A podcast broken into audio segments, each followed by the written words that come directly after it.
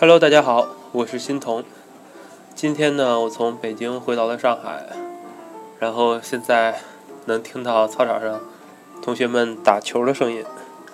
月亮在这儿好像是看不到的了，不过中秋节也也已经过去了，也希望大家都度过了一个快乐的国庆和中秋。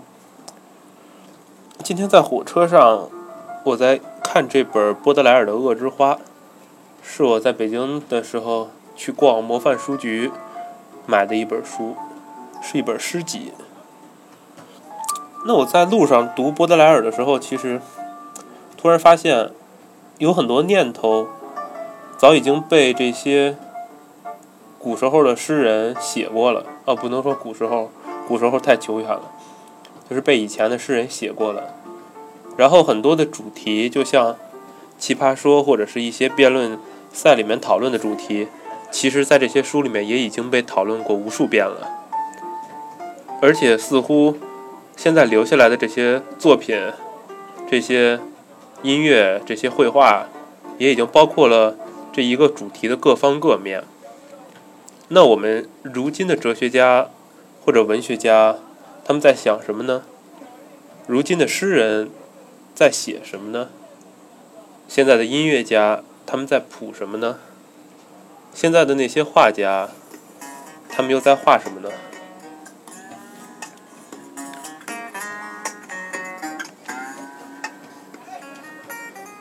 假如说这个主题如果讨论似乎已经讨论的差不多了的话，那么我们这些比较崇尚个人主义的人，还在重复的讨论这些主题，还渴望自己的东西能够留下来的那个核心。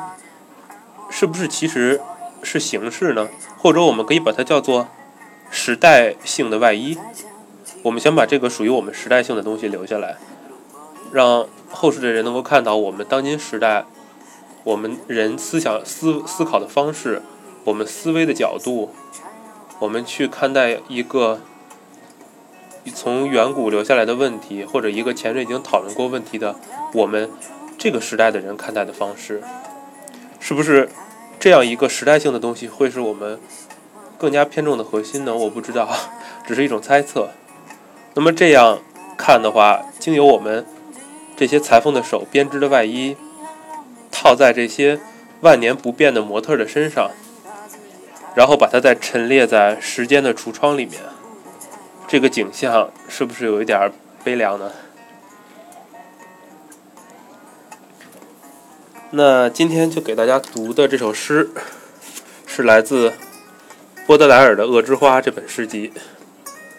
我选了其中的第十一首，因为我在路上也没有完全读完，只读了前面的几首。那我给大家选的这个是第十一首《敌人》。为你读诗里面没有这首诗，所以我应该会把它的诗文之后打到作品的简介里面。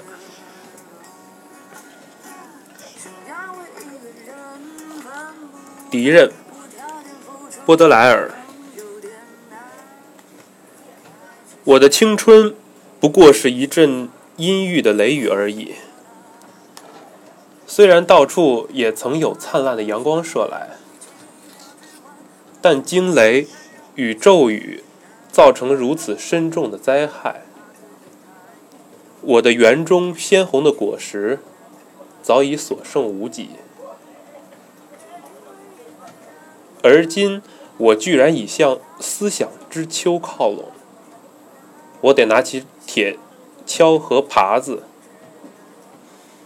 去重新收拾被淹没的田地。洪水在那里竟冲出深如墓穴的窟窿。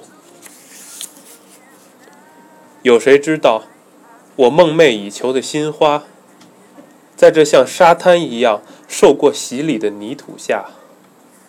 会不会发现可供生存的神秘食粮？啊，痛苦！啊，痛苦！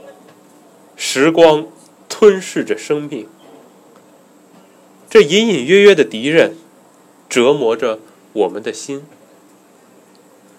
靠着我们失去的鲜血不断成长、强壮。